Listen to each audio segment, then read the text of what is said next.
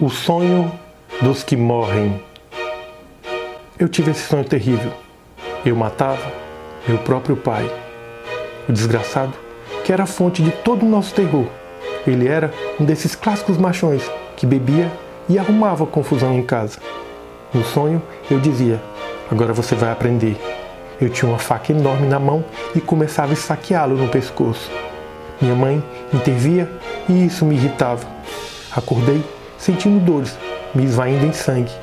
Alguém veio e me levou. Não vi mais nada. Dias depois, recobrei a consciência. Estava no hospital, as minhas costelas e parte do braço enfaixadas. Eu fui esfaqueado. Perguntei pela minha mãe e irmão. Falaram do meu pai, que ele era o culpado de tudo. Como assim? perguntei.